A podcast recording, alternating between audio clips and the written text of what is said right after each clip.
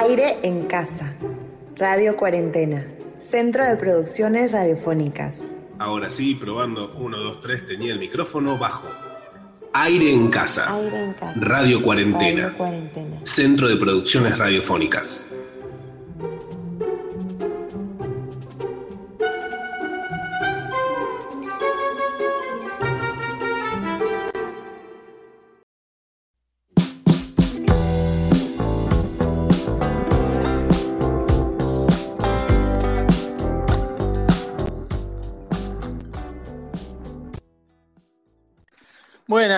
Tengan todos y todas un nuevo programa de aire en casa, aquí por Radio Cuarentena, siguiendo estos confinamientos de distintos lugares del mundo y tratando de entrelazarnos a través de los sonidos, de que nuestras voces sean las que salgan eh, de algún modo de nuestras casas, ya que no pueden hacerlo nuestros cuerpos, o sí, quizás ya estaremos hablando de eso, porque yo estoy mirando por la ventana y la verdad, eh, recién reflexionaba, quizás soy como uno de esos japoneses que cada tanto encuentran en una isla perdida que no sabía que había terminado la Segunda Guerra Mundial. Si se terminó la cuarentena y nadie me avisó, por favor avísenme, porque yo estoy viendo gente creo ser el único, el único habitante de la ciudad de Buenos Aires que todavía está en cuarentena por lo que veo desde mi ventana, pero bueno, vamos a, a seguir confinados como debe ser.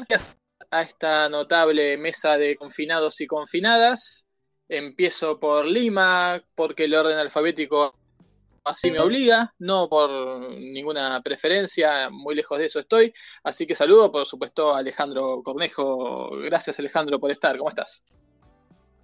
No estás, no estás, Alejandro. Bueno, eh, lamentable tu silencio, pero quizás un John Cage moderno. Que a saludar a Caro, en este caso también en Lima. ¿Estás, Caro? Bien, ¿cómo están todas y todos? Eh, solo quiero decir que un silencio de Alejandro, la verdad, es muy valorado. Eh, vos decís por, por sus dotes de, de, artista sonoro, un silencio de Alejandro Cornejo cotiza en el mundo del arte, no sabes cómo. Sí, por supuesto. Eso es exactamente Alejandro. lo que quiero decir. Alejandro Cornejo, ¿nos regalarías otro silencio? O en este caso, tu voz.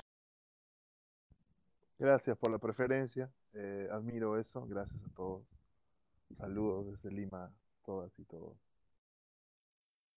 Impresionante, ¿eh? No, no, hay, no hay chance de confundirlo. No, por favor, no, bueno, cada, lo, cada... Anterior, lo anterior sí. fue un homenaje a Cage, nada más. 4.33. Espectacular. 4 segundos 33 décimas en este caso fueron. Lo disfrutamos. Gracias Alejandro por brindarnos la posibilidad de disfrutar de un arte transgresor a través de, de tus sentidos y tus emociones. Y gracias por estar también en, en Aire en Casa. Sigo saludando a gente que programó. Por Dios, ya es un programa, ya es histórico. Saludo a Haidt en Ciudad de Buenos Aires. ¿Cómo estás, Haidt? ¿Qué tal, Francisco? ¿Qué tal, amigos de toda Latinoamérica y España?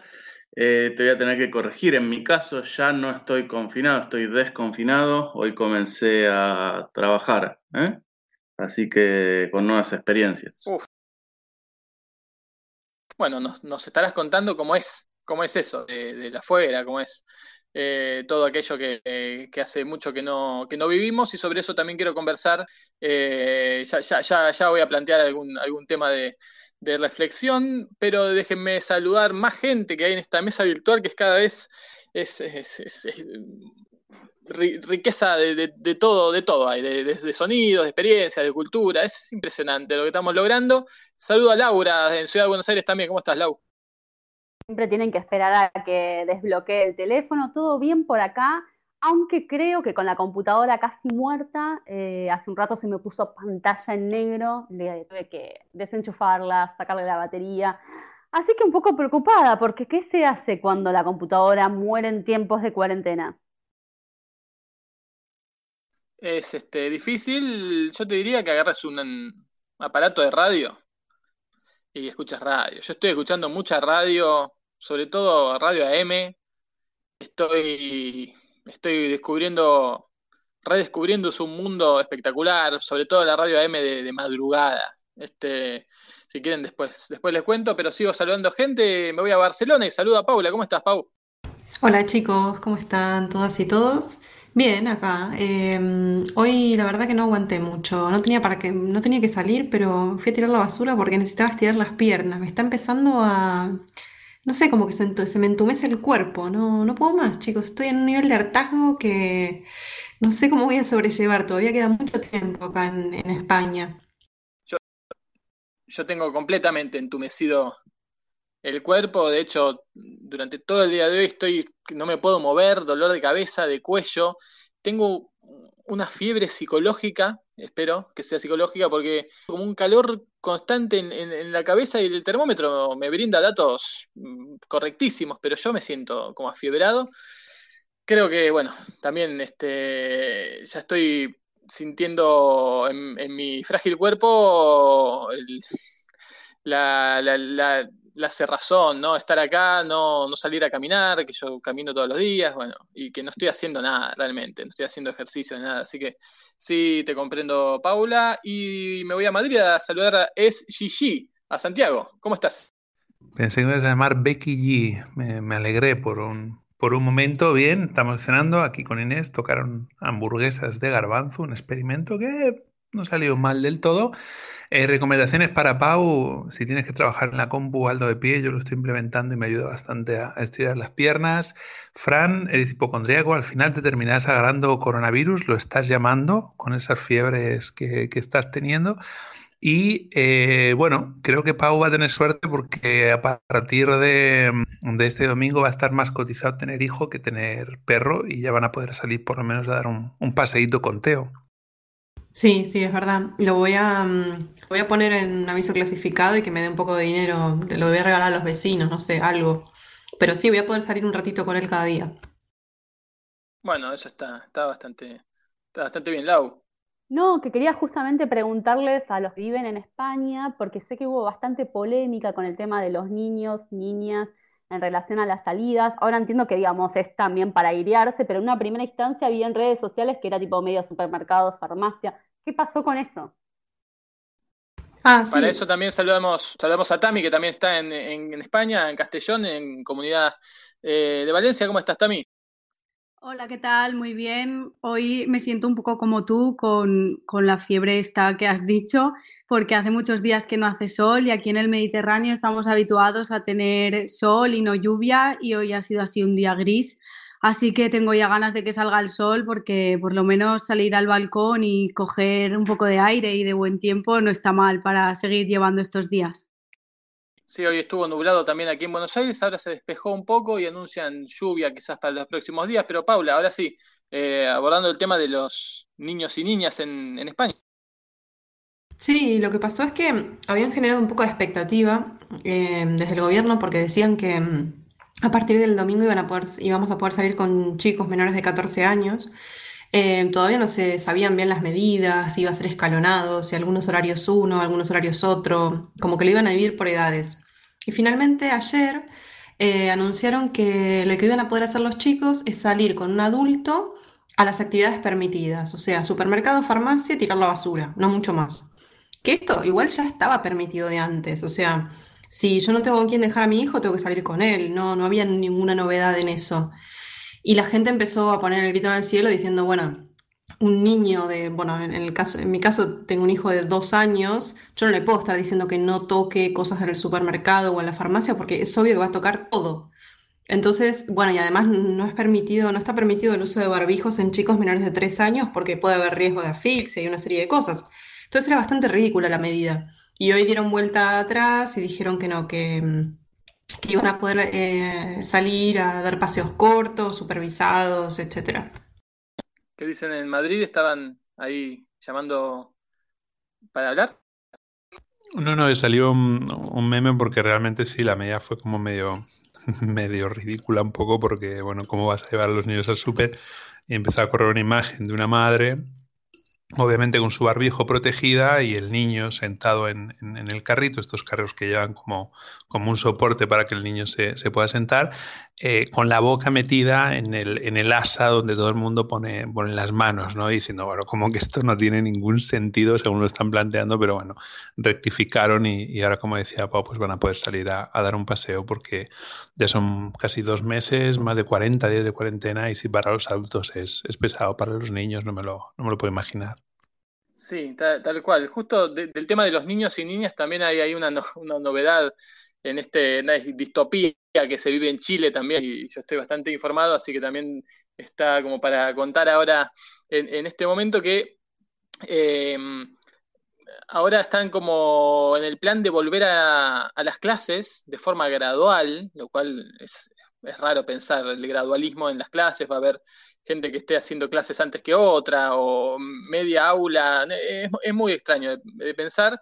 Y hoy el ministro de Salud dijo que él, en su momento, cuando se suspendieron las clases en Chile, él no estuvo de acuerdo con eso. Eh, para él había que, eh, había que seguir, había que haber seguido con las clases. Y, de hecho lo justifica diciendo, porque por ejemplo, nosotros damos la vacuna para las, gripes eh, a los niños y niñas en sus escuelas. Y ahora, para darse la vacuna, tienen que ir los niños y provocar aglomeraciones con sus padres a los municipios o los centros de vacunación. Pero las clases son aglomeraciones, eso es una sola vez ir a, ir a vacunarse. Las clases son aglomeraciones todos los días de padres y madres llevando niños a, lugares cerrados. Eh, es increíble la justificación para la cual él decía que no se tenía que haber suspendido las clases es que ahora, porque se suspendieron las clases y no pueden dar la vacuna en los colegios, tienen que los niños aglomerarse en, centros de vacunación. Ah, e, es, increíble. Bueno, lo, de Chile eh, sigue así de raro, haciendo cuarentenas parciales, eh, levantan media comuna y la dan en otra comuna. Eh, tampoco se entiende los criterios. Por ejemplo, la comuna de Maipú en la región metropolitana es la cuarta en cantidad de contagios y todavía no, no la han puesto en, en cuarentena. Entonces, bueno, es este realmente realmente raro lo, que pasa. Pero bueno, sí, lo que veo acá eh, también es bastante más gente que otras veces. Acá se flexibilizaron algunas cosas. Pero aprovecho que está Hyde, que tuvo que volver al trabajo. Hoy tuviste que volver al trabajo. Hyde, contanos un poco qué, viste. Eh, si realmente te pareció que, hay gente, cómo fue trabajar, porque ustedes tienen atención al público. Eh, fue un horario reducido. Contanos un poquito cómo es la experiencia y qué se siente volver a, la rutina anterior. Bueno, es un poco raro salir y ver la ciudad tan distinta. Eh, en principio te tengo que contradecir en, cuanto a, que está todo el mundo afuera. La ciudad es casi una ciudad fantasma. Eh, primero, lo que es el tráfico, bueno, a nosotros nos dieron la posibilidad de, de, aquellos que podamos ir en auto, nos, nos pagan el estacionamiento como para eh, desmotivar el ir en, en Transpico y evitar eh, otro foco de contagio.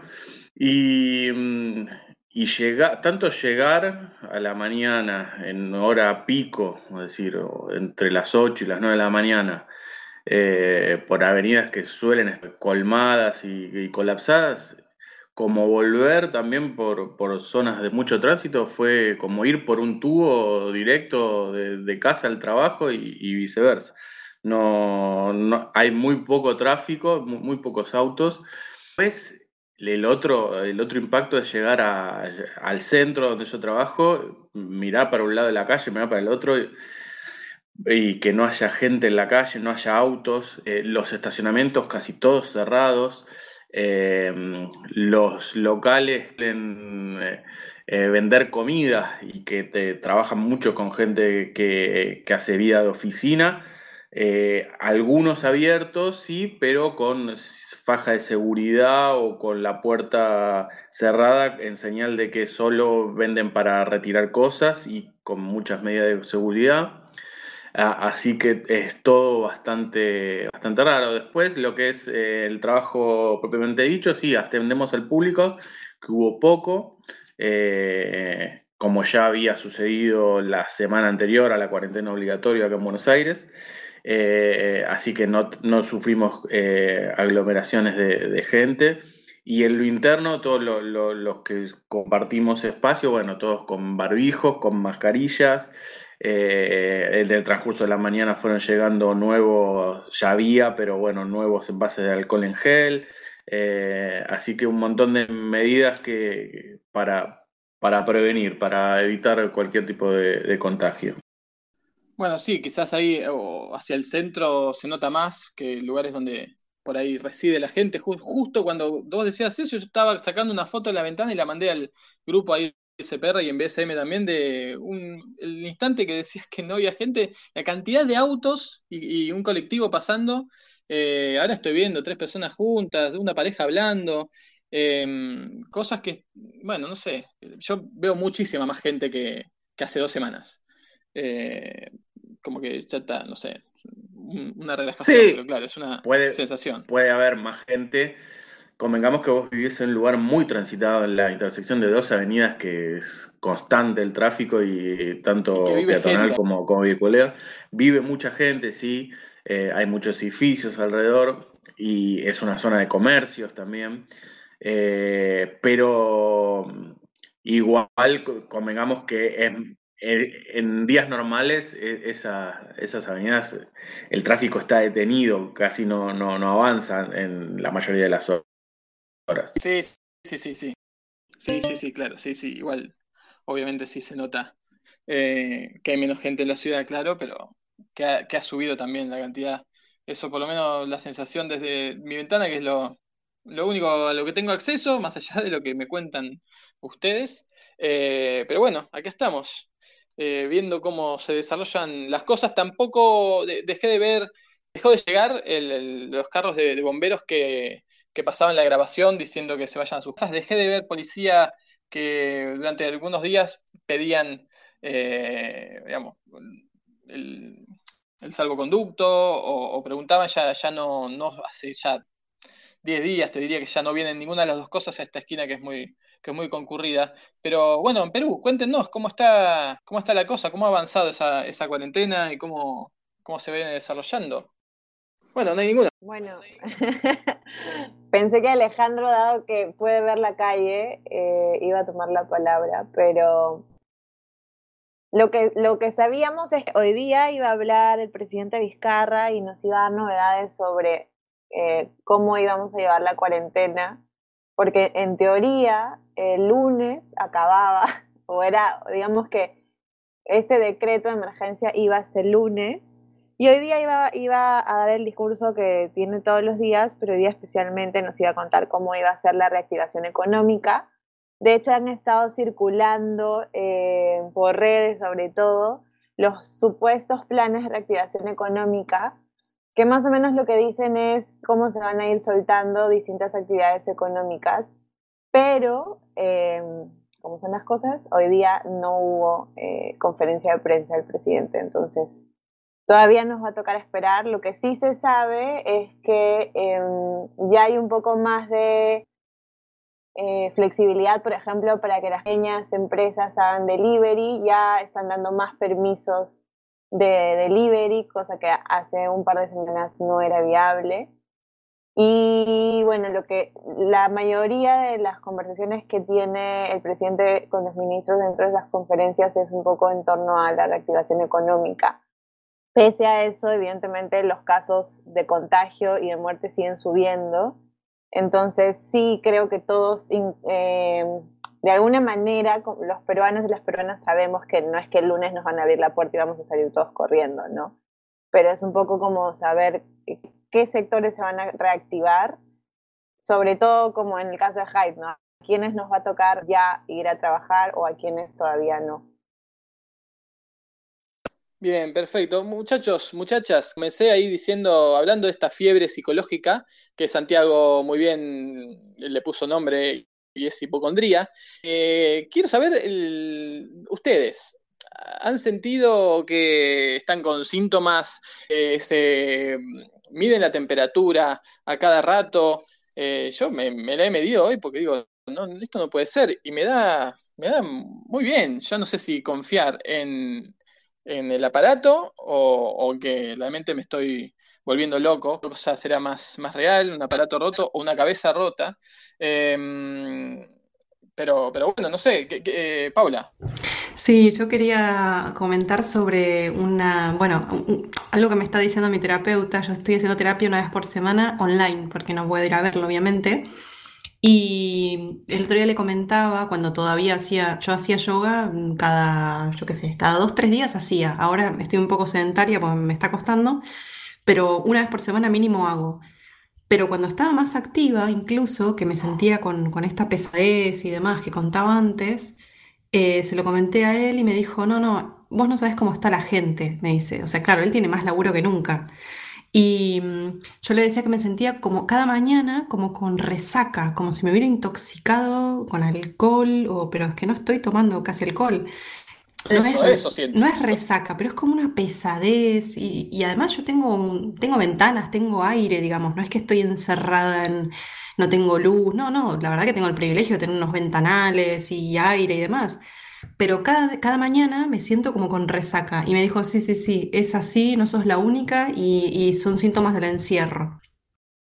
Sí, hoy siento eso, como no sé si les, les pasa a alguno que haya viajado en, avión, eh, a mí los viajes en avión me hacen bastante mal, como que me, como apunarse también, ¿no? Eh, como el mal de altura un poco, eso de, de, la pesadez, de que es un dolor de cabeza que sabes que no se te va a ir eh, con un paracetamol, que es que tenés que esperar al día siguiente, que hay que dormir hasta el día siguiente. Eh, y, así, así me siento, así me levanté y así sé que me voy a acostar, así, ¿no? Sí, sí, totalmente, totalmente. Es como si estuvieras deshidratado, pero con dolor corporal, como si te estuvieras por enfermar, pero no te estás enfermando, es rarísimo. Ah, eh, sí. Sí, no, por alusiones digo que mm, yo desde que te conozco estás con síntomas parecidos, Inés me lo confirma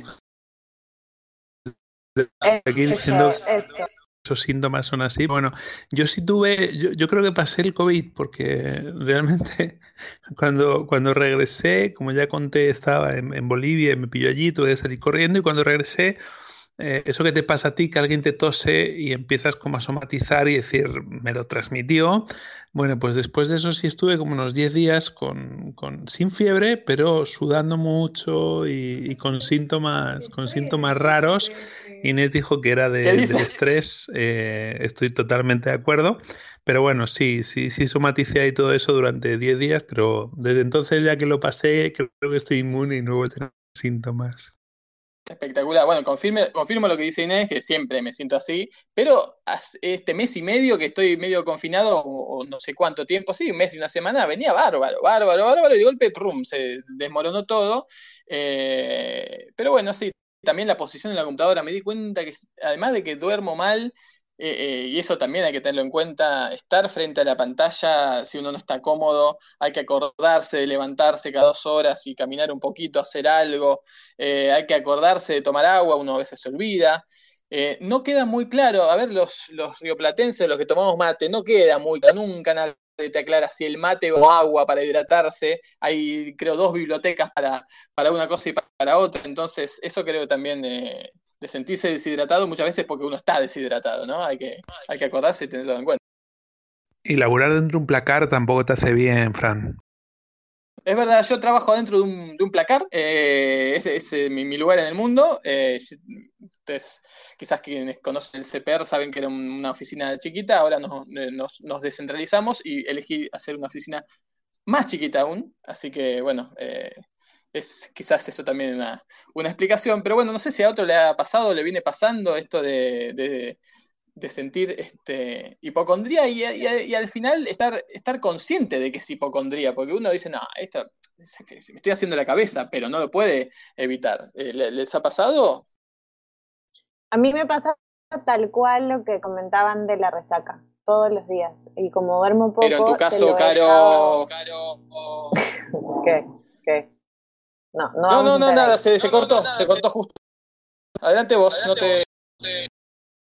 Nada, que, que como no he estado durmiendo muchas horas, se lo he atribuido a eso también. Pero ahora en estos últimos dos días que he dormido alrededor de cinco horas, o sea, mejor, me ha seguido pasando y bueno, tiene sentido, ¿no? El encierro tal cual. ¿Qué pasa con Cornejo en este sentido? el hombre de hierro, quizás, que ahora se está, bueno, volcando en la, natural, a lo sensible, eh, ¿siente en, su físico algunos estragos de algunas malas pasadas que, le juega su, su, cabeza en este, en este caso? Bueno, un consejo para todos es que para no tener sensación de resaca es no dejar de tomar. Entonces, creo que va por ahí la solución. Muy, muy indicado, muy indicado porque Claro, el, problema de la resaca del alcohol es cuando uno eh, tomó mucho alcohol. Si no dejas de tomar, claro, nunca llega ese momento. Eh, de hecho, no sé, no sé en Perú cómo es, pero sé que en Chile, eh, al día siguiente de una gran resaca, lo que te recomiendan es desayunar una cerveza sola, en ayunas. como para, no sé, terminar de rematarlo y que ya no te importe nada, o no sé si tiene un efecto científico sobre la resaca. Sí, eso hacen en, en Irlanda también lo hacen. Ah, sí, países este, que son livianos con el tema del alcohol, ¿no? En general. Alcohólicos, definitivamente, sí, sí. Gracias. Yo no sé si Tami, que, que bueno, es fanática de, su cerveza, que ahí habíamos eh, sido testigos de cómo se le estaba terminando el stock y eso eh, la hacía preocupar, en un momento momento, un viernes de pizza, encontraste una cerveza y, fue un alivio. No sé cómo estás eh, en este caso, Tami, de la situación cerveza y si eh, has hecho esto de tomar una cerveza en ayunas. No, no sé cómo, cómo es vos, quizás seas la especialista en el tema. Bueno, el silencio, ¿no? También. Eh, Oye. ¿Cuánto dicen? Sí, sí, con aprovecho. Eso, eso de sentirse así pesado y todo, creo que es natural. Justo estaba escuchando a un médico, no sé, traumatólogo, no sé, especialista en estas cosas, y decía que no solo vas a sentir eso, sino vas a sentir eh, como algunos eh, movimientos involuntarios de algunos músculos, este, no sé, tipo, y son síntomas de un estrés, estrés este, al encierro en general, eso es normal. Una buena cosa que se necesita para eso, que me cuestan inclusive decirlo, es oxigenar, hacer deporte, ejercicio físico, imagínate. Oh, no, bueno, entonces ya está, ya nos resignamos, nos dejamos morir y listo. ¿No nos estaremos convirtiendo en zombies? Todo aquello que se dice, toda esa, esa, amenaza que hay en la literatura de que va a venir la invasión de zombies, ¿no seremos nosotros mismos y vamos de golpe empezar a, a invadir las calles. Yo lo estaba pensando esto. Imagínense con mucha gente que empieza a aparecer en las calles, esta fantasía de la diferencia entre contagiados y, e inmunizados, y empieza a haber como una suerte de, de zombificación del ser humano que quizás vamos hacia allá y lo estamos viviendo la transformación, la evolución quizás de nuestro físico. No sé, eh, ¿quién pidió la palabra o quién quiere, tiene alguna sensación de esto? Yo estoy de acuerdo con dejarnos morir. Perfecto, siempre la alegría limeña, ¿no? Eh, la, esperanza, ¿no? La, el optimismo característico de esa ciudad gris, ¿no? Que a pesar de que ya no está gris, no nos seguimos sintiendo igual, porque si no, no seríamos limeños. Hey, perdón, pero acá tengo la esperanza de la vida, ya tengo dos tomates maduros, así que... dos tomates, bueno, estás mucho mejor que mucha gente eh, respecto del futuro, ¿no? Que es el eh, imagínense a lo que hemos a lo que hemos llegado en donde un mundo en el que te regalan el petróleo y las guerras son por los barbijos, una una locura, ¿no? Sí. No, quería decirte, Frank, respecto a, tu embotamiento, concretamente, eh, y a lo psicológico del mismo, que en tu caso es doble, porque a esta altura ya estarías operado y probablemente desembotado, ¿no? Tal cual, recordamos a la gente que quizás se engancha ahora que yo tenía una operación programada para eh, respirar mejor, que es uno de mis problemas y que también me, provoca este embotamiento. Y claro, eh, la, fecha de la operación era fue en medio de la cuarentena y se suspendió y además fue en... Eh, es y, supongo que será cuando la retome en un sanatorio que tuvo 40 trabajadores infectados el, el otro día y fue noticia porque uno de los primeros lugares así con trabajadores de la salud masivamente infectados. Así que bueno, este, un gran saludo a toda esa gente. Eh, Laura, ¿querías decir algo? O serás el primero en dejar de morir. Sí, exacto. Que tal vez podríamos hacer gimnasia por radio. O sea, va a salir, va a salir un poquito, digamos, agitado el tema, pero veo que hay bastantes personas del equipo que tienen que ponerse, digamos, no en línea, sino que tienen que reactivar sus cuerpos.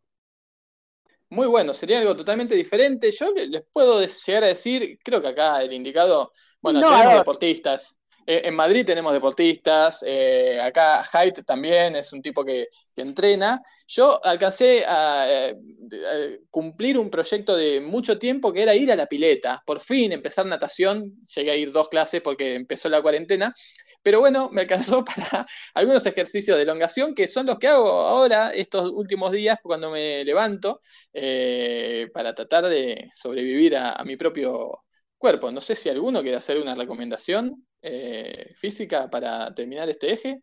Yoga, totalmente yoga. Seven minutes. Es una muy buena y en siete minutos está listo. Seven Minutes, eh, que sí, lo recomendaba Laura el otro día también. Este, yo la empecé a usar por Inés. Hay otra que es de, em, de ejercicio de estiramiento. Yo casi me saco una clavícula utilizando Seven Minutes. Utilícenlo eh, con precaución, ¿sí? Siempre, siempre hay que tener precaución para todo. Perdón, ¿qué hizo para casi se saque? Perdón, que yo cuando... se saca una clavícula? No, que yo cuando hago cosas las, hago con todo. Y nada, le di, le di, fuerte, como tiene que ser. Y bueno, eh, de, 0 a, 100. Sí, cuando, haya, cuando no haya temas, eh, quiero solicitar ayuda de los documentalistas sonoros de, de este grupo, por favor. Sí, por supuesto. Santiago, dale vos. Está Alejandro acá. Tenemos un serio problema con los vecinos que creo que ya hemos comentado, lo venimos arrastrando antes de la, de la pandemia, pero siguen insistiendo en no, no, dejarnos dormir. Son cuatro personas, no voy a decir de qué país, pero eh, hablan como demasiado animado, digamos, que, que gritando. Entonces eh, tenemos que buscar mediación con, con el administrador de fincas y necesitamos presentar pruebas. Entonces queremos saber bien cómo, cómo grabar esos sonidos que, que nos perturban a las 2 de la mañana para poder ganar el, el, pleito, el pleito que estamos, que estamos enfrentando. Espectacular, un, digamos, un, eh, un, problema de vecindad, un problema sonoro de vecindad, necesitan pruebas sonoras para hacer una vigilancia y un sonojuicio, quizás. Eh, a ver. Bueno, si tienes una grabadora semiprofesional o profesional, mejor. Si tienes solo el celular, y eso va recomendación para todos, y todas, este, hay una aplicación bastante buena que maximiza el registro y hace de tu celular eh, casi una grabadora potente, ¿no? ¿no? No con la calidad, pero sí con, una, con un volumen bastante interesante. Y es eh, desarrollada por Dolby Surround, o pueden buscarlo como Dolby On, está en aplicativos, así como el, como el símbolo este que aparece en el cine, ¿no? Del sonido Dolby. Bueno, Dolby On para cualquier celular está realmente bueno como para maximizar todo lo que se registre. Se especializa en música y en voces, así es que te puede ayudar. ¿eh? Pero bueno, cuéntenos un poco más si, si no, no sé, este, se hace realmente insoportable. Em, ¿Qué onda? Ahora, si son peruanos, no lo uses. no, no, son un poquito más al norte, un país caribeño que como saben hablan con, con mayor, con mayor ánimo y estridencia y las risas. Entonces, sí es molesto porque tienen hábitos muy, muy nocturnos y el problema es que justo eh, su cocina-salón está encima de, de, nuestro dormitorio y creemos que se han venido los dos novios de las dos chicas que rentan el departamento. Entonces es como una fiesta constante durante las tardes porque duermen en la mañana y eso se extiende hasta la, la una, las dos. El otro día a las tres de la mañana tuvimos que subir, pues estaban haciendo precisamente, no sabemos si eran seven minutes, pero estaban haciendo ejercicios, imagínate, pues golpes en el piso, eh, no, no, una, una locura verdaderamente insoportable y más en este momento que uno tiene, obviamente, eh, los nervios a flor de piel, digamos. Y que no, y que no, no, hay, no se puede ir uno a dar una vuelta para, para huir. Es, te toca estar ahí hay que estar ahí, ¿no? Eh, hay que manejarlo con responsabilidad, ser, ser vecino. Si uno está en una situación así, debería alcanzarle con conocer la situación para no, no hacer ruido, ¿no? Pero bueno, hay gente que todavía no. Lo hemos hecho por carta, lo hemos hecho incluso avisando a la dueña para que les dijera, hemos probado de, de todo, les hemos puesto una carta una carta así como cercana, diciéndole entiéndanlo, tenemos que trabajar por la mañana a las 8, pero como dice Inés, disculpa, ella está un poquito así que con, con poca participación, pero esta frase tiene que salir al aire, Inés. ¿Cuál? Los presos. ¿Cómo los presos? No les puede molestar el sueño, es el único momento de libertad el que tenemos para soñar. Tremendo, tremendo y, y tristísimo a su vez, ¿no? Pero bueno, pero es así, es así. Yo también, tengo un vecino complicado, el, piso de arriba, que estoy ahí, está todo prendido con alfileres, estoy siempre con el miedo de que no pase nada, que no hagan nada de lo que hacen siempre, porque ahora no hay posibilidad de salir a buscar un, eh, un, un polomero para, no sé. Bueno, el otro día me despertó como a las 5 de la mañana porque se le ocurrió cantar a los gritos por la ventana una canción de cumbia. Eh, bueno, está, y me despertó. Eh, bueno, ese nivel también. Eh, así que los compadezco y esperemos que esa aplicación que Cornejo recomienda sirva. Quería eh, proponer otro eje, un- no sé, una reflexión, debate. El otro día pensaba, y quienes acá leen mucho, quienes están relacionados con la literatura, escriben, ¿hay posibilidad de ficción después de todo esto? ¿Se imaginan la ficción generando algo, algo, una fantasía? Eh, ¿cómo va a ser? ¿Cómo va a ser? ¿La ciencia ficción tiene algo que hacer o la ciencia ficción? Imagínense que esta situación se, se quedara así, ¿no? Que estamos en cuarentena para siempre, que los lugares empiezan a oxidarse y a dejar de, de- de- de visitarse, que los eh, animales invaden todo y las plantas empiezan a crecer. ¿La ciencia ficción en ese caso sería la inversa? Se, eh, pasaría a ser eh, imaginar historias en donde hay gente en las plazas. ¿Eso sería ciencia ficción del, nuevo mundo? No sé si, se han puesto a pensar en, qué, nos puede ofrecer la ficción de acá en más y qué, cómo va a cambiar todo esto, cómo se encuentran historias, además, cómo se encuentran historias que no toquen este tema. Eh, va a haber un cambio importante en el, en, en- en la literatura, ¿no? De algún modo. No sé si, si alguien está pensando en esto o qué, qué me pueden decir eh, ahora, no sé. Eh, Pau. Sí, estaba pensando que la ciencia ficción se va a tener que dedicar a hablar de vida en barrios cerrados y gente con huertos, que se casa, que tiene dos hijos y que ahí termina su vida, básicamente. O sea, es que van a tener que hablar de, de mundos, lo que nosotros antes llamábamos mundos normales. Y también pensaba en, en- en el orden económico, o sea, cómo va, cómo se va a tratar en la literatura el mundo que conocíamos hasta ahora y el mundo que va a venir. No sé, es como... O sea, hay algunos libros que empezaron a tratar el tema de los pesticidas, por ejemplo, en- sobre todo en, en Argentina, en como en... Yo pensaba, bueno, es que quizás eso es lo que se viene, el mundo... Va a haber una literatura que hable del mundo que, estamos empezando a vivir eh, y, y imaginar todos los dramas posibles y también como evasión el mundo que nos gustaría vivir. Em, en donde eso, hay barrios cerrados y dinero y, no sé, huerto ecológico. Claro, claro, tal cual. Este, escuelas con niños y niñas, eh, un partido de fútbol, eso es la ciencia La, ficción del la futuro. gente se toca, se abraza. Claro, no usar mascarillas, una, una cosa como increíble, ¿no? Un, un futuro distópico. Es que yo hoy pensaba, eh, bajé un momento a tirar la basura y vi dos tipos caminando por la calle hablando. Que yo no veo gente hablando hace, no sé, casi dos meses. Y pensaba, ¿y estos dos a dónde van así, sin mascarilla y hablando? ¿Qué se creen? Claro, imagínate, o sea, nos cambió tanto la realidad que de pronto ver dos tipos hablando, que andás a ver, por ahí son dos médicos que acaban de salir de trabajar, que tienen hecho el test, andás a ver lo que son.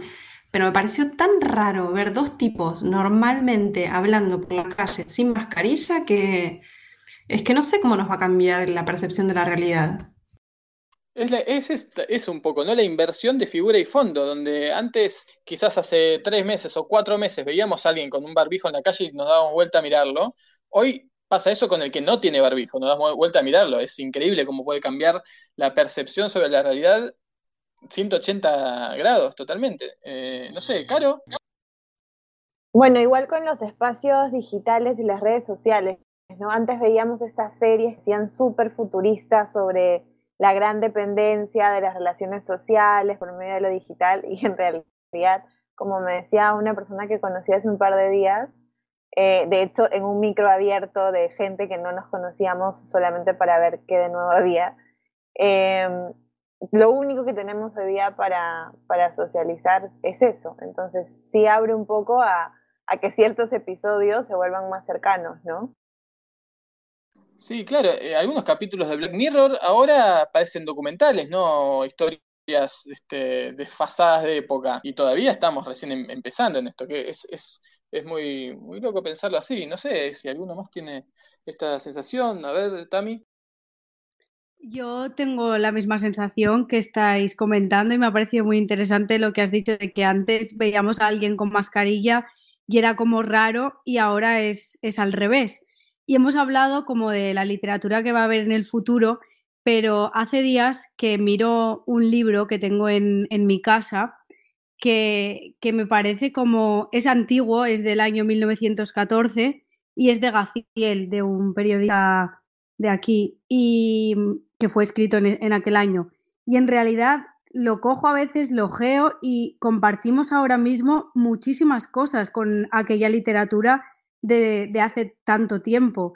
Ese libro está pues en, el momento del estallido de, la Gran Guerra y solo para deciros el subtítulo es Gaciel, Diario de un estudiante, París 1914 y el subtítulo es El sueño de una generación roto por el estallido de la Gran Guerra. Pues en realidad hace días que le digo a mis amigos, es que en realidad si, si cambias 2020 y el sueño de una generación roto por el, estallido de la COVID-19 es lo mismo, porque leía un artículo que somos la, nosotros y nosotras, los jóvenes, eh, somos la, segunda generación en la historia que, que va a vivir dos crisis grandísimas, la de 2008 y, y ahora esta, tan seguidas y solo una generación en la historia lo ha hecho y es aquella que, vivió pues las dos guerras, las dos guerras mundiales y también es escalofriante, la verdad. Así es. Eh, Santi, Ine, ¿qué, piensan? Bueno, ven, se fueron o están con, atragantados con la, hamburguesa de garbanzos. Eh, Ale, Ale, Cornejo. Ah, ahí está, ahí está. Sí. Adelante, Inés el, celular que, siempre se, bloquea.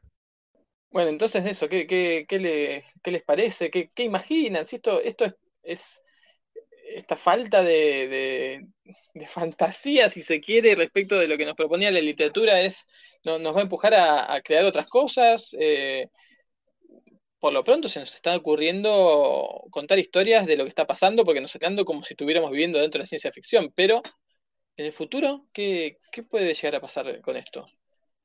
No sé, yo soy también de la línea que más o menos algo se comentaba de que, que es de esas veces que la realidad supera, supera la ficción, ¿no? Yo creo que incluso siempre las historias que se, se han imaginado son más dramáticas en cierta medida, más apocalípticas y pero si ponemos en, perspectiva todo lo que nos está pasando, si empezamos a sumar la gente, digo, aquí eh, ya hoy lo comentábamos durante el almuerzo, como que uno va naturalizando las cifras y te alegras porque hoy solo murieron 430 personas, ¿no? En vez de las mil que, que estaban muriendo hace 15 días. Entonces, bueno, em, yo creo que realmente, si, uno lo va viendo en perspectiva, pues imaginarte eso, 40, más de 40 días encerrados, y no solamente en un país, sino una pandemia mundial, más de la mitad de la población confinada, y tú dices, yo creo que esto hasta, hasta el más eh, imaginativo y más creativo de los que hicieron ciencia ficción, no, no se imaginaban algo como este que estamos, que estamos pasando actualmente, ¿no? No, porque si lo pasás a libreto o a novela, esto, hay muchas cosas que son tan inverosímiles, tan tiradas de los pelos, tan, tan este, poco creíble que te las rechazaría cualquier lector. Eh, esto de decir, no sé, que están marcando las casas eh, de, los contagiados o el proyecto que había acá en, el norte de Argentina, que el, petróleo de golpe sale, el, el, el barril de petróleo de un día para el otro menos 37 dólares y, los, y los países están peleando por cargamentos de barbijos. Es una cosa tan, tan ridícula que no resiste un, un lector eh, de, literatura, ¿no? Total, total. Yo eh, antes pensaba, el otro día estaba pensando, si narráramos esto, si queremos hacer una, una historia de ciencia ficción de lo que estamos viviendo, empezar porque alguien comió un murciélago mal cocinado es berreta, es pobre, paupérrimo. O sea, metámosle un poco de, no sé, laboratorio, eh, crímenes de, ¿cómo se llama? Cuando roban, roban cosas de laboratorios, ahora no me sale, pero eh, tráfico de, arma química, pero es que realmente es ridículo. Sí, tal cual. Es tan ridículo, tan ridículo. Ahí después eh, me, llamará alguien si quiere agregar algo sobre esto, pero es tan ridículo que eh, surgen naturalmente historias de teorías conspirativas, ¿no? Eh, de gente que quizás no, le parece verosímil justamente por la literatura que venimos consumiendo. La realidad no es verosímil en comparación, entonces trata de buscarle algo que, que por lo menos haga sistema dentro de sí mismo, aunque, aunque no tenga nada que ver con fundamentos científicos ni fundamentos lógicos, y empiezan a proliferar las teorías de la conspiración, que quizás sea la única literatura de ciencia ficción posible, que sean cosas atadas a, lo que realmente eh, sucede, y han aparecido un montón. Yo no sé si alguno tiene su, preferida, su teoría de la conspiración preferida en este contexto, porque, eh, bueno, yo he asistido a, a varias, muchas de esas defendidas por, por famosos, que eso le da como un tinte de, de a veces de, de respaldo, em, pero desde, desde que fue un virus diseñado por China, hasta que fue un diseñado por China para perjudicar a Estados Unidos y por el otro lado que fue un virus diseñado por Estados Unidos para perjudicar a China. No puede ser que las dos cosas sean igual de lógicas eh, dentro de toda esta, esta maraña de historias y teorías de la conspiración. Em, sí, eh, Santiago. Eh, sí, eh, no sé si lo comentamos aquí en el programa, pero está la teoría de que hubo unos campeonatos deportivos militares a finales del año pasado, donde Estados Unidos, militares de Estados Unidos fueron a China y supuestamente estaban infectados, estaban como con síntomas raros de gripe y supuestamente fueron ellos los que contagiaron, los que llevaron a China el, virus, no sé si con alguna intención, pero que bueno, que fue esa la manera en que llegó a, China desde Estados Unidos. Bueno, Fran, el otro día nos contaba Jorge, nos explicaba mejor una que hay dando vuelta, una de las teorías conspirativas, que es la de el 5G, que yo la había escuchado así, como 5G, pero no, no terminaba de saber bien cómo era desarrollada. Y nos explicaba que em, hay quienes dicen que eh, esta pandemia está para después ponernos unas vacunas que nos implantarían un chip a todos y con eso nos rastrearían al instante por todos lados. Es una locura total. Y encima, eh, como, como decíamos algunas veces, no se puede discutir con esa gente porque no tiene, no, no razona como nosotros, no tiene argumentos lógicos, eh, a uno, eh, ni científicos, y uno queda desarmado sin poder argumentar dentro de los cánones normales. Claro, como todo es una conspiración, eh, si uno responde eso es imposible, ah, no, te han hecho creer que es imposible. Es parte de la conspiración, ¿no? Entonces es imposible también salir de ese sistema de razonamiento. Lo, lo loco de lo que cuenta Haidt es que en esto de los nanochips que nos implantarían para controlarnos, eh, Jorge, que ha estado en el programa anterior, que es científico, que es nanotecnólogo, que se dedica a eso, gente en Twitter discutóle a él lo que era la nanotecnología. Es, descabellado, es completamente, diciéndole a Jorge, no, no, es que nos van a meter con nanotecnología un chip. Le decía, escúchame, yo trabajo en eso y te estoy diciendo que no hay fundamento científico alguno para que esto sea posible.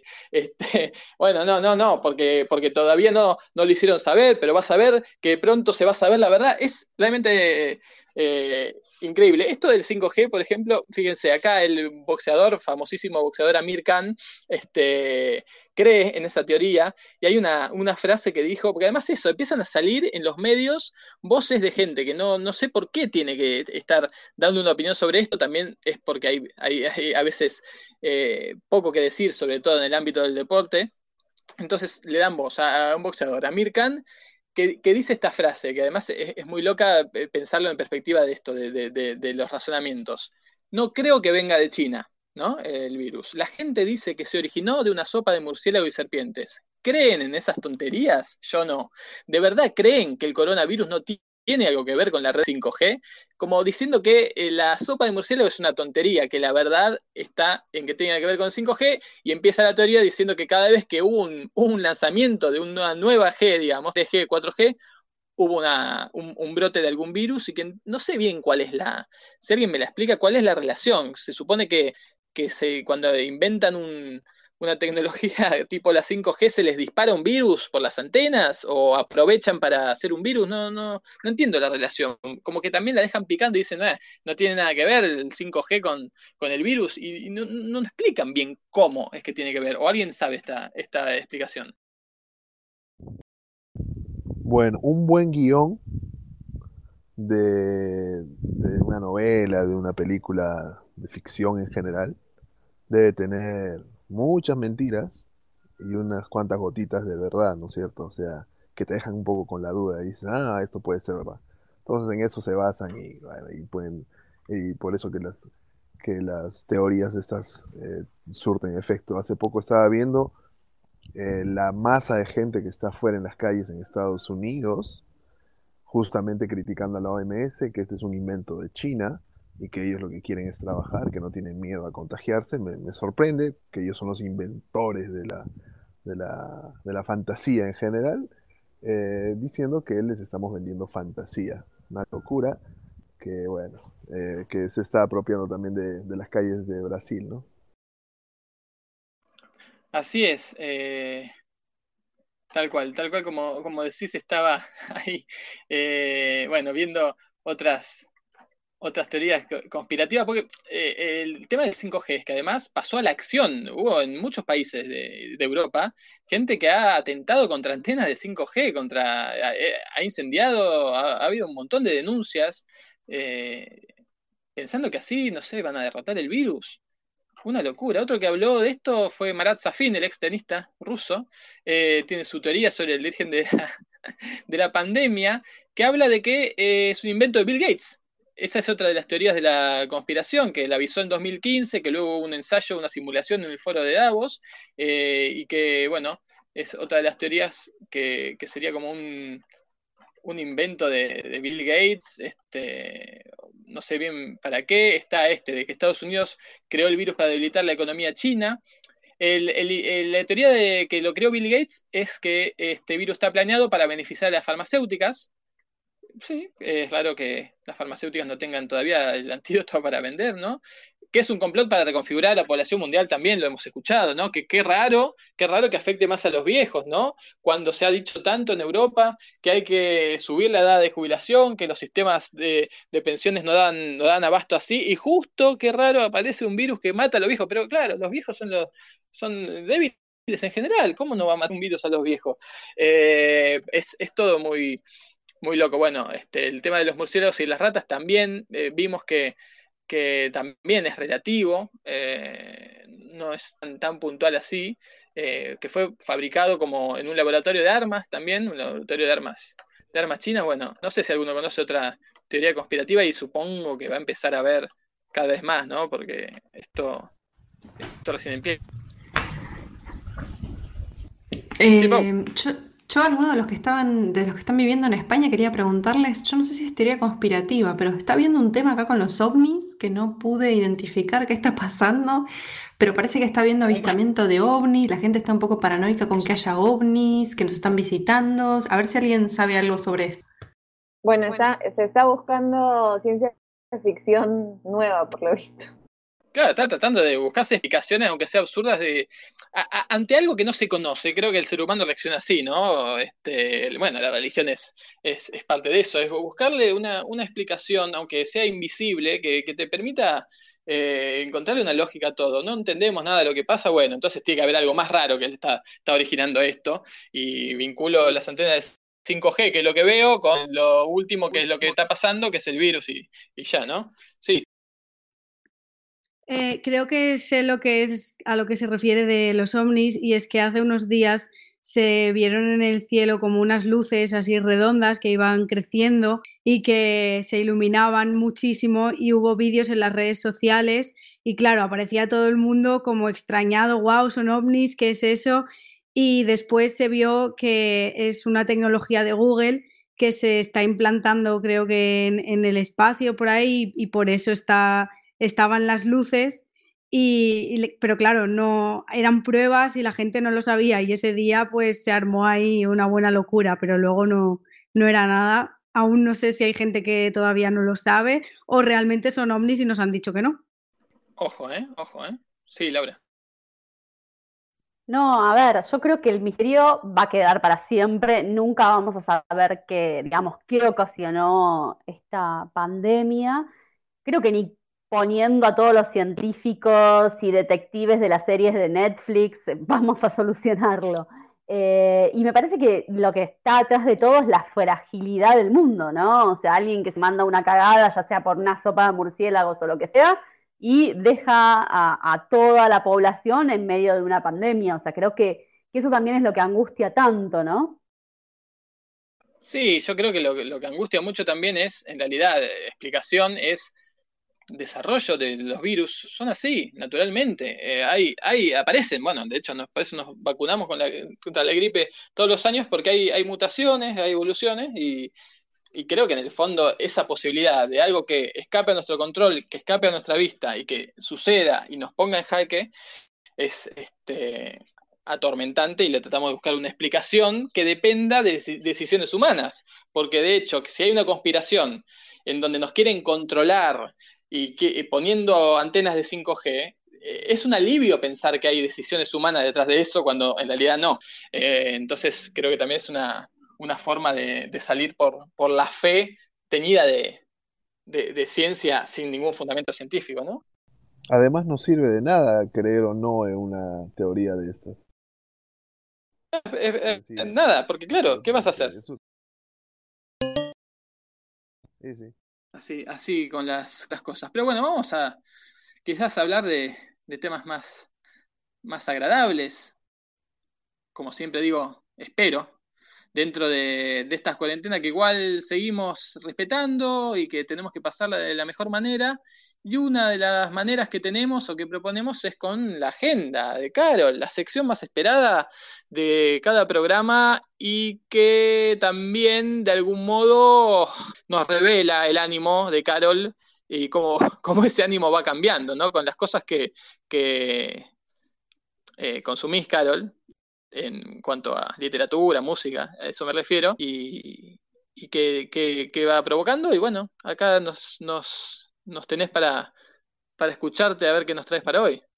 Bueno, después de esa introducción tan quecedora, em, empezamos. Hoy quiero empezar con escuchar. Em, como les contaba hace un par de días, estoy haciendo un poco de las dinámicas de de casi que participar en todas las cosas que mis amigas y mis amigos me invitan y estuve en un micro abierto del doctorado de una, compañera del colegio y ahí encontré a una persona que es un diseñador de sonido que me eh, llevó a lo que les voy a recomendar para la escucha. Es la pieza Estoy sentada en una habitación o I am sitting in a room de Alvin Lucier, que es un compositor norteamericano de música experimental. Y en esta pieza explora el sonido como un hecho físico, entonces lo que hace es registrar y reproducir en una habitación donde está una y otra vez hasta revelar los fenómenos acústicos que ocurren de manera natural. Hay muchísimo más para explorar y comentar y debatir y conversar acerca de esta pieza, por eso los invito a que la escuchen.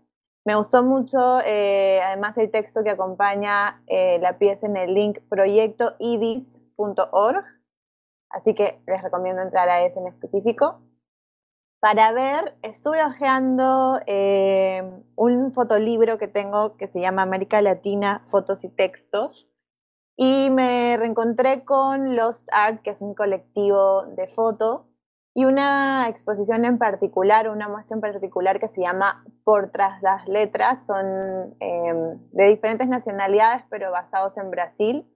Lo chévere de, esta muestra es que trabaja fotos de diferentes murales eh, de intervenciones, mejor dicho, callejeras, de graffiti, pero de un graffiti especial que se llama eh, Pixasau, en Sao Paulo, nació en Sao Paulo, que consiste en pintar los identificadores del alfabeto rúnico, este que fue utilizado mucho para las lenguas germánicas, mezclado con el diseño empleado por grupos de heavy metal. Eh, la muestra y el trabajo de Lost Art lo pueden encontrar en los-art.photoshelter.com, eh, igual lo ponemos en Twitter en breve.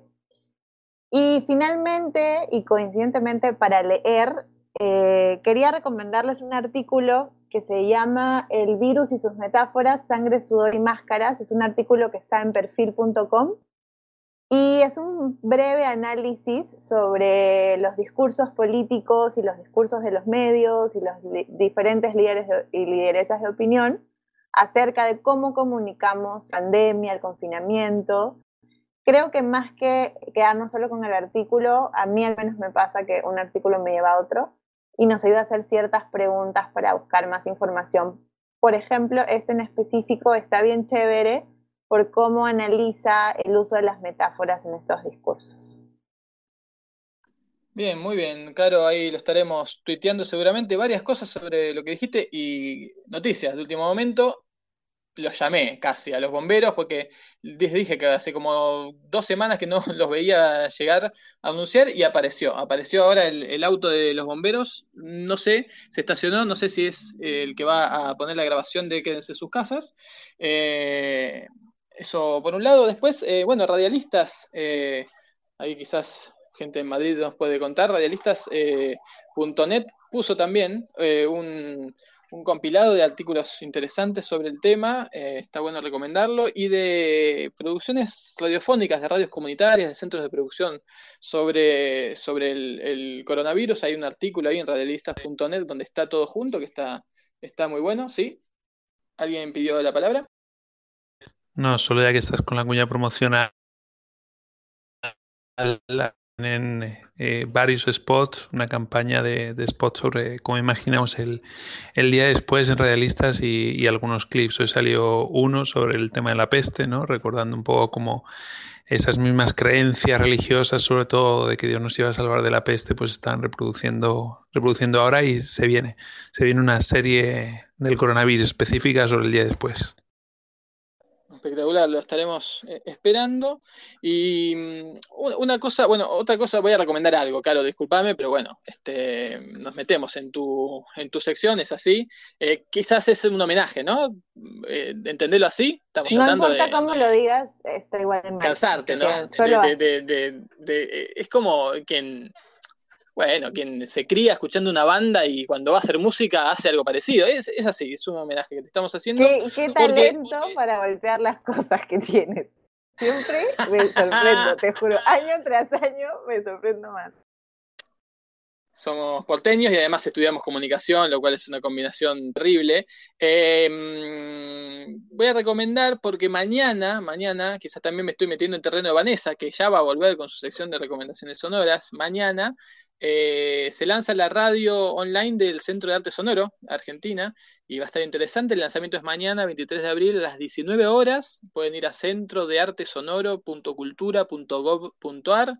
Así que eh, va a estar, eh, creo que, interesante. Va a ser una radio de 24 horas de arte sonoro. Un desafío importante, así que la radio del caso, del Centro de Arte Sonoro para recomendar. Y otra cosa sobre lo que dijiste, Carol, que me llamó a la reflexión, sobre el graffiti ¿Qué pasa con el graffiti como arte ahora? Eh, ¿Hay forma de reemplazarlo en lo digital? ¿Cuál sería el territorio del graffiti en lo digital? ¿Es Twitter? Eh, ¿O tiene que también tener esa apoyatura gráfica que, el graffiti tiene, no solo textos? Instagram, ¿te parece? ¿Sí? Sí, yo creo que, a ver, en Instagram, por ejemplo, hay una honesta de usar manualizada en las historias. Creo que podría ser. Ajá, está bien, está muy bien. Pero ¿se ve afectado el graffiti por la pandemia? Porque el graffiti siempre tuvo un extracto de rebeldía y de clandestinidad que en este caso no estaría dándose por lo furtivo tanto como por la ruptura de, de la cuarentena obligatoria, ¿no? Es verdad, es verdad, quizás ah, eh, sería muy, muy, este, muy rebelde eh, hacer un graffiti con la fecha, simplemente, ¿no? La fecha y decir, eh, hoy hice este, hoy plasmé la fecha de hoy, siendo que estamos en cuarentena y que quizás no, no está permitido salir, puede ser un- una nueva forma, pero tenés razón también, viéndole esa perspectiva. Claro, y además la gente que trabaja con pinturas, aerosoles, como que ya venía acostumbrada a los barbijos y a ciertas protecciones. Tal cual, eran los, eh, los que nos anticiparon todo, quizás. Tremendo. Somos todos Claro. grafiteros de algún modo ahora. Sí, Lau. No, que después vamos a tener que poner algún grafitero en el boludo del día o el boludo o la boluda del día. No nos mandemos a hacer grafitis en este momento. Es verdad, es verdad. Vayan pensando en su boludo del día. Hablando de calle, como siempre, eh, vamos a la sección de Raúl, que nos muestra la calle dentro de todo, todo esto que estamos viviendo. Eh, quiero anticipar que Raúl está preparando una serie diferente también, eh, porque en todo este universo que nos toca vivir, estamos tratando de encontrarle, si bien explicaciones y, y- y tratar de narrar todo lo que vemos que pasa, que a veces nos inunda demasiado, nos apabulla, eh, buscarle el rincón original, diferente, qué contar de todo esto y cómo. Bueno, eh, Raúl nos cuenta historias de calle, vamos a escuchar la número 20 y seguimos aquí en aire en casa.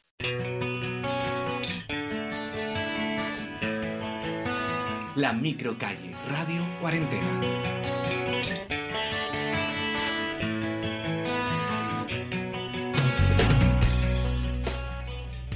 Continuamos con la microcalle, historias de calle en cuarentena.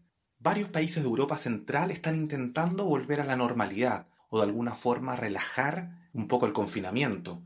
También se está dando una cierta presión social, pero que tiene que ver con lo emocional, donde la gente hoy día está volviendo a salir, pero sale de manera distinta, sobre todo manteniendo mucha distancia y en un flujo obviamente mucho mayor a las semanas anteriores, pero ya de una forma distinta, con mascarillas, con distancia y con un cierto paso cansino, un cierto pesar que revela que estamos viviendo una nueva forma de relacionarnos. Quienes han sido motivo de preocupación, sin duda han sido las y los adultos mayores, población de riesgo, que finalmente también nos habla de cómo como sociedad estamos atendiendo, resguardándolos, fomentando sus derechos como adultas y adultos mayores después de haberlo dado todo durante una vida. Pero también se ve la crítica, mucho adulto mayor en las calles. ¿Será por soledad? ¿Será por confinamiento? ¿Será por abandono? Esta es la historia de John, migrante rumano de 65 años, que vive por cerca de 10 acá en la capital de España, en Madrid.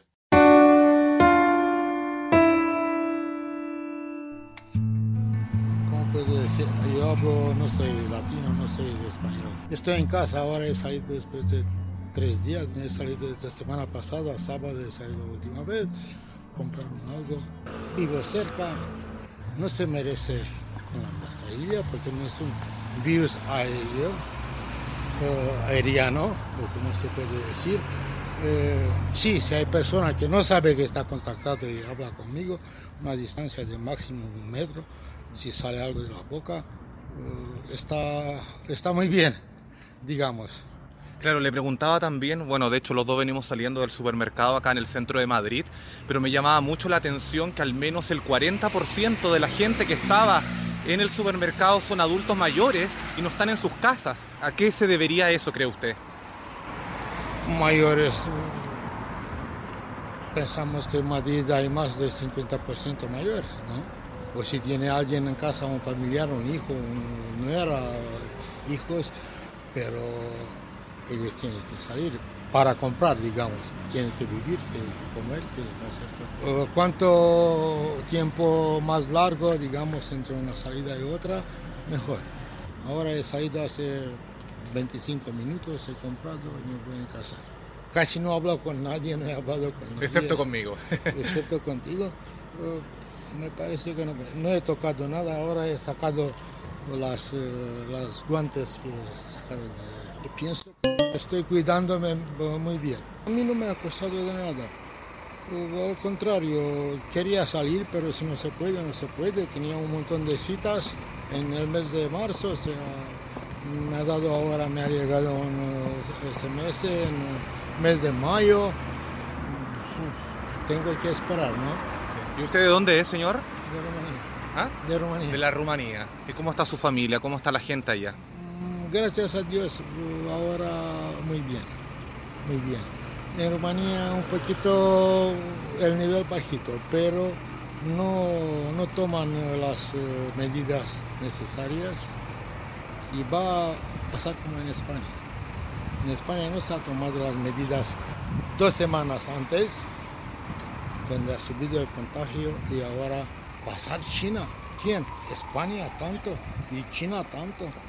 Metes 30 veces eh, España en la, en la mapa de China y ha superado los muertos y así. Pero España, España y ningún país, ni Europa entera, no puede luchar como ha luchado China.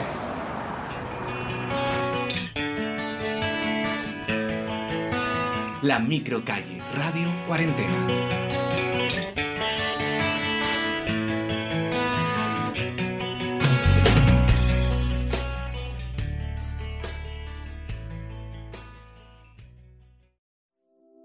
Frente a la pandemia del coronavirus a nivel mundial, nos enfrentamos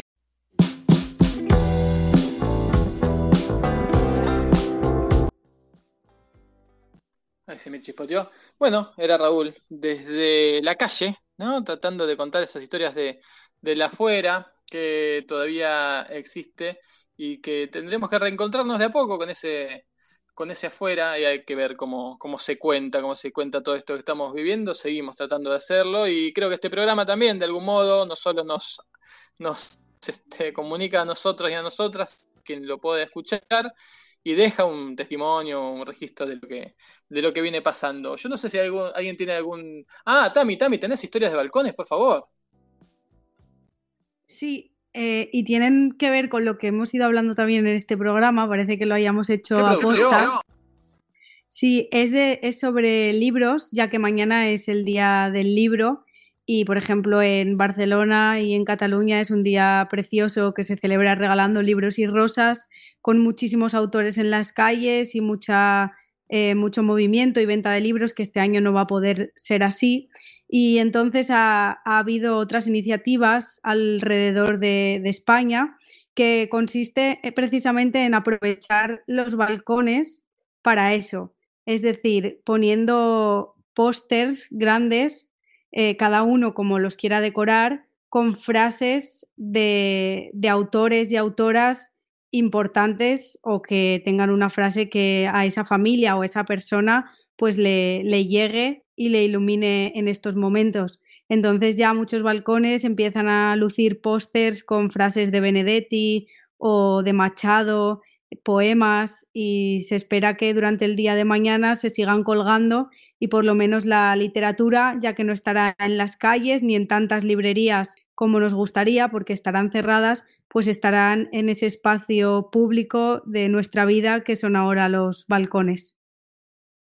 Qué bueno, qué bueno. La, cantidad de, historias y de cosas que se hacen a través, en los balcones culturales y todo que, que descubrís es, genial. Ahí están los bomberos ya, ya tirando su, su mensaje de quédense en casa.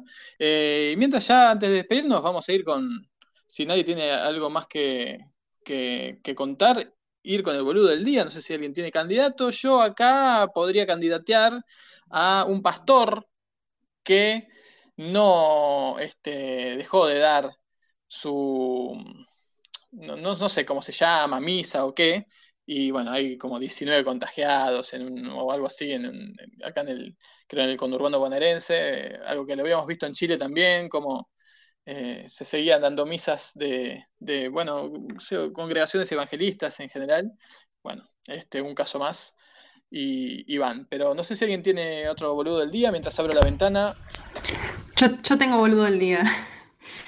Hay un alcalde de una localidad cerca de Barcelona, que es Badalona, es, pegado a Barcelona, que lo engancharon ayer en un, bueno, manejando el coche, eh, haciendo heces directamente, lo detuvieron, eh, mordió al policía que lo detuvo, estaba totalmente alcoholizado, había, eh, había roto la, la veda de, o sea, la, la- ¿cómo se llama? La- la- el confinamiento.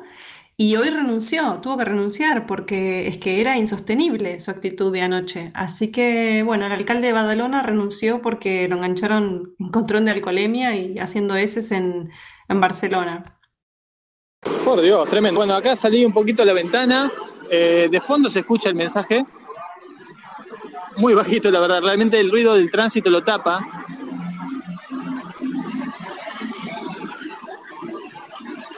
Bueno, no, no se escucha mucho. Eh, Jai, ¿tenías boludo del día? Sí, tengo uno. Eh, la verdad que el del alcalde de Badalona es insuperable. Sí, pero yo tengo creo un que sí. famoso también. eh, sí. Eh, tengo un famoso, viene de Estados Unidos. eh, el- tal vez uno de los más grandes jugadores de fútbol americano de la historia, aún en actividad, que es Tom Brady. Eh, sorpresivamente mm, se cambió de equipo esta, eh, en este receso de, de invierno para ellos eh, y se fue a Miami y no tuvo mejor idea que salir a entrenar a un parque público. Era el único eh, advertido de que tenía que, que dejar de hacerlo, de entrenar y volver al confinamiento. Qué boludo, ¿eh? Quizás tenga que tirar mi remera. Yo tengo una, una camiseta del club de fans de Tom Sí. Brady. Que bueno, son las Brady's Ladies, ¿no? Y mi camiseta dice Brady's Ladies. eh, tiene el número 12 de Tom Brady y dice del 1 al 10, Brady es un 12. Eh, bueno, ya no sé si usarla con tanto orgullo, por lo menos hasta que pase, haya pasado un tiempo. Eh, Alejandro, vos fuiste el boludo del día del lunes pasado porque saliste a comprar un móvil exclusivo y te olvidaste la plata, te olvidaste el dinero. Queríamos saber si habías logrado hacer, hacer esa compra y bueno, si tenés un boludo del día para hoy o vos mismo, no sé. Sí, no, me guardé un poco el orgullo, recién salí un día después. Así que eh, todo bien. Claro, ahí eh, es lo que hay que hacer, ¿no? No, no llegar al, al local y decir no, decir no tengo plata y vuelvo, no, no tengo plata y tampoco tengo necesidad, vuelvo otro día, ¿no? Porque ahí hay la dignidad ante todo. Obviamente, si no, como te ven en el vecindario. No, no, olvídate, tiene que ser así. Así es. Eh, Madrid, eh, no sé si quieren quizás candidatear a sus vecinos o no sé si eh, entran en, en boludo o ya la, la cuestión no es ni ¿eh? simpática. No, ¿Cómo, no, cómo? Que tengo nueve candidatos acá. Nueve policías. ¿Nueve candidatos? Sí, nueve policías pasarán dos meses tras las rejas por participar en fiesta durante cuarentena. En Huamachuco, La Libertad. No te puedo creer. No te puedo creer. Qué, qué bárbaro. Eh, yo no sé si co- llegamos, Laura, a comentar el boludo del día acá, el que hizo la fiesta.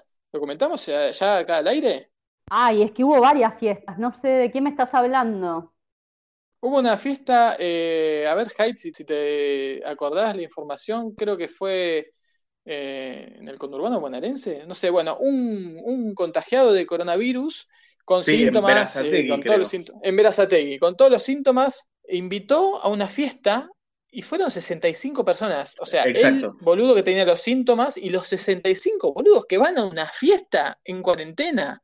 Es increíble, ahora están todos, claro, este, tienen que estar todos, eh, como es, en aislamiento, haciéndoles examen, porque creo que además el anfitrión que tenía síntomas, claramente, eh, dio que tenía, tiene coronavirus, ¿no?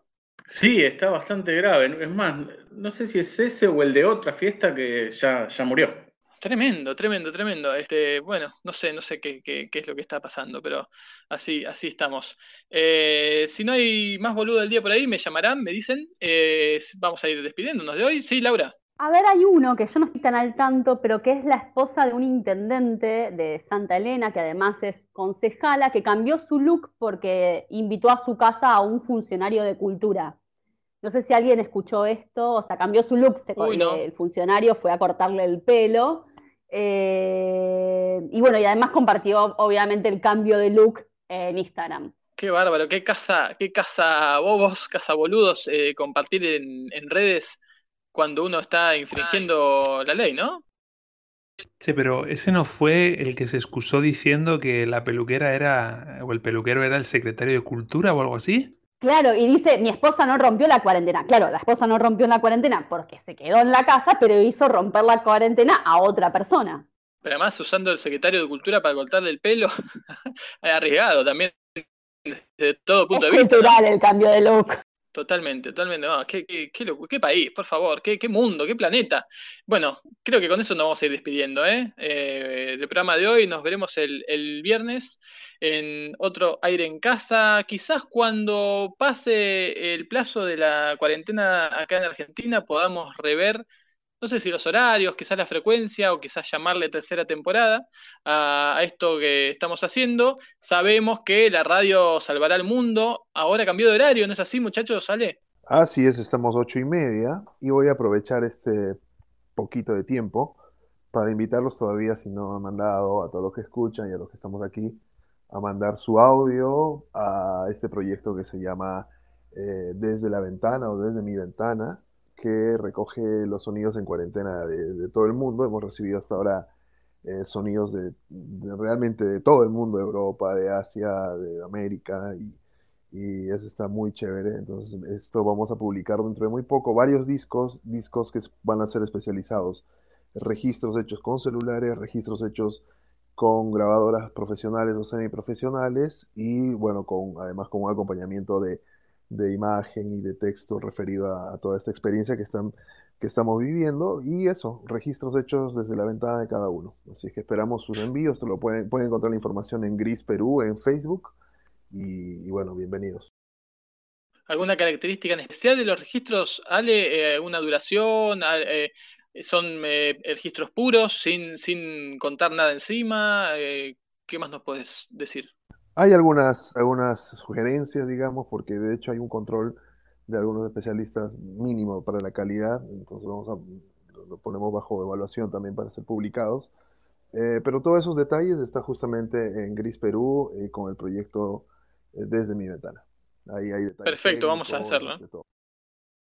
Buscamos Gris Perú entonces y participamos de esto, que también es una forma de, hacer un, registro de época, ¿eh? importante, buenísimo. Ale, y nos eh, te escuchamos y te vemos a vos, a Caro y a todos los compañeros y compañeras en la radio Salvar al Mundo, 8 y media de Perú, 10 y media de la Argentina. Así que te saludo, Ale, y la saludo también a, Caro. Gracias, Caro, por, por tanto, ¿no? Gracias a todas y a todos. Algunos de aquí tal vez no, pero a la mayoría siempre metiendo la, cizaña, ¿no? La duda y la polémica. Eh, gracias, Jai, también por estar. De nada, eh, nos, vemos, nos hablemos pronto. Un saludo a todos. Así es, Laura también. Eh, Laura, nos reencontramos mañana en el Peso de Rocío por FM La Tribu, las 5 de la tarde, hora argentina, con un programa sobre el coronavirus y cómo está afectando eh, el tema en el sector de, la salud en la ciudad de Buenos Aires y también estaremos hablando de sexting y nudes y de hecho March, que hoy no pudo estar en el programa, está participando en el programa de mañana en, la tribu, ¿no, Lau? Sí, exactamente, está, creo que quedó bastante bueno el programa, lo grabamos para ir a la radio, así que nos vamos, va a ser un encuentro virtual y ficticio de parte nuestra, pero sí real con los oyentes. Y le agradecemos mucho la colaboración a March, que quedó muy buena, eh, digamos, el aporte que hizo quedó muy bien y también lo podemos compartir para la gente interesada en el tema, tal vez. Sí, así es. Después va a estar todo disponible en cpr.org.ar también. Saludo a Barcelona, a Paula. Gracias. Chao, buenas noches. Saludo a la gente en Madrid. como cómo estaban esas eh, hamburguesas de garbanzo, quizás también una forma distópica de entender la vida, ¿no, Santiago? Un poco arriesgada, sí. Pasaremos la receta para que Alejandro la, verifique y la pruebe, obviamente. Un abrazo, descansen. Espectacular, gracias Santiago, gracias Inés y saludo también a Castellón, a Tami, gracias Tami. Muy buenas noches y muchas gracias a vosotros y vosotras. Nos escuchamos el viernes. Nos el viernes entonces en Aire en Casa. En la hora previa va a estar Sonamos, siempre con una fina selección de piezas sonoras y programas hechos por la cuarentena o para la cuarentena que nos están mandando realmente de, todas partes del mundo, así que también está para recomendar. Nos reencontramos entonces en Radio Cuarentena. Esto fue Aire en Casa. Chau.